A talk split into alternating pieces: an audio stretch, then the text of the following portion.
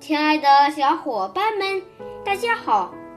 我是你们的好朋友小雨哥。今天我给你们讲的故事是《男孩和荨麻》。一个男孩从树林中采食浆果时，手被一株荨麻刺伤了，他被刺得非常疼，就跑回去告诉妈妈。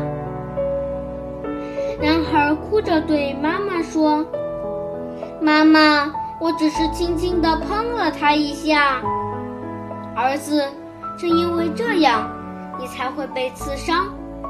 妈妈说：“如果你紧紧地抓住他，他丝毫不会伤到你。”好了，今天的故事就讲到这里，明天见。